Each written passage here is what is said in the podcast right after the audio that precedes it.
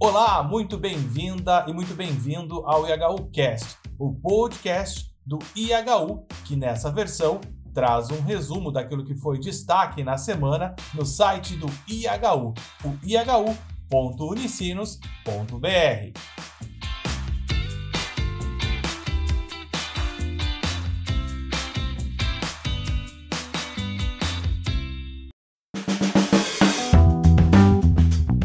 semana foi de reconstrução e de muito trabalho no Vale do Taquari, aqui no Rio Grande do Sul, depois de cidades inteiras ficarem destruídas pelas enchentes, como descreve um dos moradores, o engenheiro agrícola Rafael Rizzi.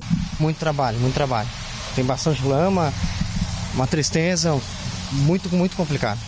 Mas também foi uma semana de muita compaixão, pois uma verdadeira legião de voluntários tomou as cidades de Roca Salles, Mussum, Arroio do Meio, Encantado, entre outras do Vale do Taquari, para ajudar aqueles que perderam tudo. E no meio de tanta dor, o pedido de um homem ao vice-presidente Geraldo Alckmin impressiona. Precisa a esfera nacional olhando para nós, que os municípios são pequenos e não tem essa capacidade para absorver. Nós precisamos dragar esse rio, reflorestar ele, fazer um projeto reflorestamento, porque é isso que eu, eu, nós vamos estar prevenindo daqui a 20 anos, 15, 20 anos.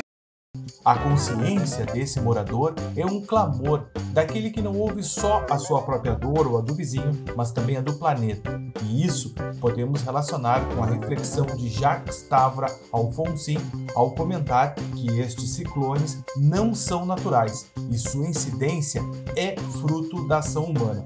Confira o trecho que publicamos do texto na voz de Marcelo Zanotti. Não há mais como disfarçar.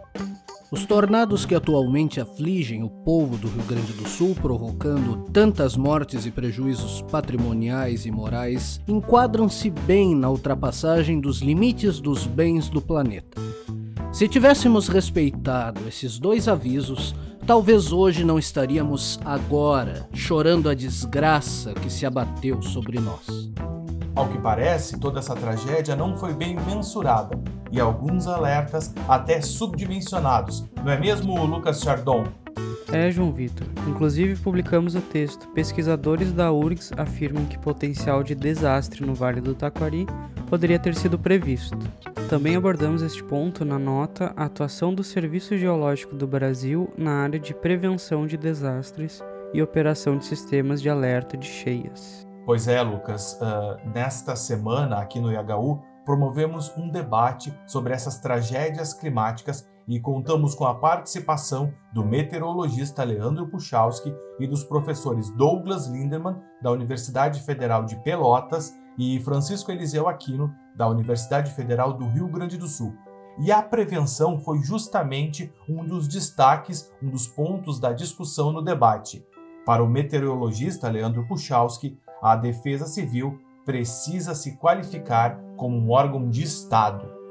Esse pessoal tem que ter um bom conhecimento da região onde atua, né? precisa saber, precisa conhecer o, o, município, porque ele precisa identificar é, que uma chuva prevista de 100 milímetros por um período de 24 horas vai impactar de tal forma o seu município. Preciso saber que o bairro A, B e C vão ser impactados e o D e o E não vão ser. E tanto o professor Aquino como Douglas insistem que já se tem tecnologia e profissionais para essas análises, mas é preciso que o poder público invista nesses órgãos de defesa civil e proteção. E, João, impressionou muito que os professores foram categóricos ao afirmarem que esses fenômenos têm sido mais recorrentes pela ação humana que vem causando o que chamamos de desequilíbrio climático. O professor Douglas até disse que não tem como conceber esses dois ciclones que passaram pelo Rio Grande do Sul nas últimas semanas como naturais. Bom, isso não, não tem como uh, uh, pensar, assim, não tem como ser racionalmente ser algo normal e algo natural. Uh, historicamente, não tem como tu comparar isso a um processo natural. É uma mudança de comportamento climático é, muito extremo. Tá? É extremo, sim. Lucas, e o professor Aquino ainda relaciona a degradação de outros biomas a tudo isso que vivemos. O cerrado brasileiro está mais quente, mais seco, e diminuindo precipitação. E o campo de anomalia de precipitação está mostrando ela migrando para o sul do Brasil.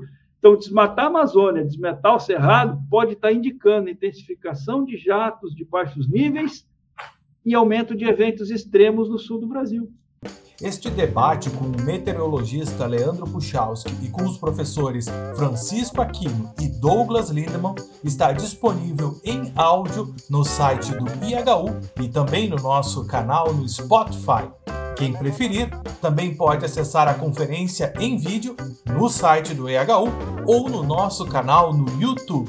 Acesse ihu.unicinos.br. Inclusive, 11 de setembro foi dia de fazer memória ao tão degradado bioma do Cerrado. Para lembrar a importância do Cerrado no ciclo hidrológico do país, publicamos o texto Dia do Cerrado, destruição do bioma ameaça a segurança hídrica do Brasil. Confira também a edição da revista IHU Online número 382, intitulada Cerrado, o pai das águas do Brasil e a cumeeira da América do Sul. Em ihu.unicinos.br tem inúmeros textos que abordam a dramática situação dos biomas brasileiros. Exatamente. E tu sabes que o professor Aquino é climatologista e um de seus estudos já detectou menos gelo no planeta. É uma redução que está ocorrendo muito antes do que os próprios cientistas previam. Nós esperávamos é, para 2050, por exemplo, não observar gelo marinho é, no verão do Ártico. E já é, nos nossos bastidores, isso talvez ocorra em 2035. Né? Então, nos últimos 35 anos, a diminuição de gelo marinho para inverno, outono, primavera, verão, de modo geral. Este dado que o professor traz se conecta diretamente com outro texto que publicamos esta semana. A Antártida está se aquecendo rapidamente. É verdade. E as tempestades que têm varrido a Europa e a China, especialmente a Líbia, são mais indícios de que o planeta está em colapso. Este não é um debate novo aqui no IHU no ihu.unicinos.br podemos encontrar textos que refletem sobre o caso específico da Líbia, mais recentemente, e outros que debatem de forma mais ampla a crise e as catástrofes climáticas globais.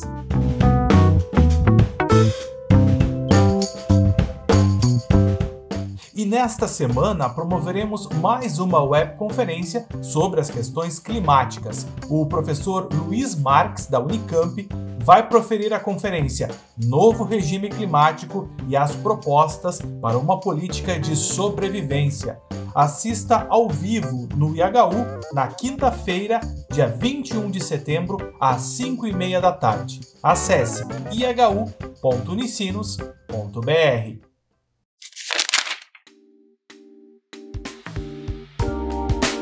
No cenário internacional, a guerra na Ucrânia, o aumento do BRICS e a reunião do G7 são destaques. Quem nos traz indicações de alguns textos sobre esses temas que publicamos aqui no IHU são os colegas Stephanie Orelli e Arthur Malman. O Papa Francisco tem mesmo se mostrado tenaz em suas posições pela paz, apesar de duras críticas. É o que revela o texto. A bofetada ucraniana não comove o Papa Francisco. O Sul Global pensa como ele. Artigo de Marco Politi. A guerra na Ucrânia é a demonstração de que hoje somos mais manipulados do que nunca.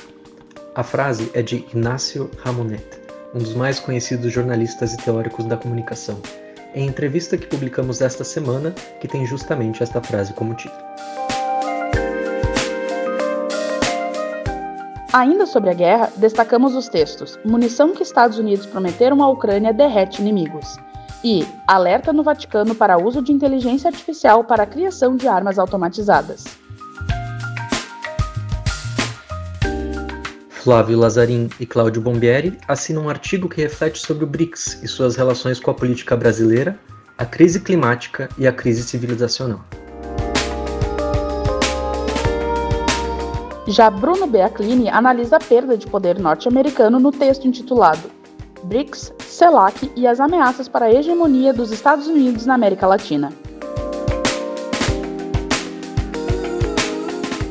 Por fim, destacamos o artigo de Vijay Prashad, com o título O centro de gravidade do mundo mudará a partir de janeiro de 2024. O mundo não pode mais ser ditado pelo G7. Todos estes textos e muitos outros em ihu.unicinos.br.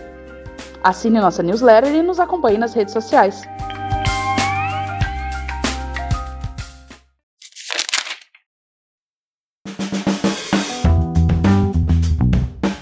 Em Roma, as atenções já estão voltadas para o Sínodo sobre a Sinodalidade, que acontece em outubro. Ao longo da semana, publicamos diversas análises e reflexões sobre esse encontro cheio de expectativas para uns e alvo de muitas críticas para outros. Eu indico pelo menos dois textos. O primeiro deles tem como título O Sínodo e a Preocupação com as Polarizações Três Remédios o artigo é de Andrea Grillo e também o outro texto que tem como título Cardial Cupish, Nada a Temer, da antiga realidade do Sínodo. Ah, e tem mais uma indicação de texto sobre o Sínodo. Ele tem como título A oposição ao Sínodo e ao Papa Francisco está enraizada na desconfiança do Espírito Santo? A pergunta que aparece como título é uma provocação de James Martin. E um spoiler: no fim da reflexão, o autor provoca a pensar se tanta crítica à abertura da igreja, provocada pelo Sínodo, não seria uma espécie de medo ou receio de ser arrebatado pelo sopro do Espírito Santo. No fim das contas, não é ele o artífice que promove e orienta esses encontros? Estes foram os destaques da semana no IHU Cast. Neste episódio, usamos áudios de TV Globo, perfil aroeira.bio no Twitter e canal do IHU no YouTube. A locução e direção foram comigo, João Vitor Santos. Edição e locução com Lucas Chardon. Ainda contamos com a colaboração dos colegas Stephanie Orelli, Arthur Malman e Marcelo Zanotti. Até a próxima!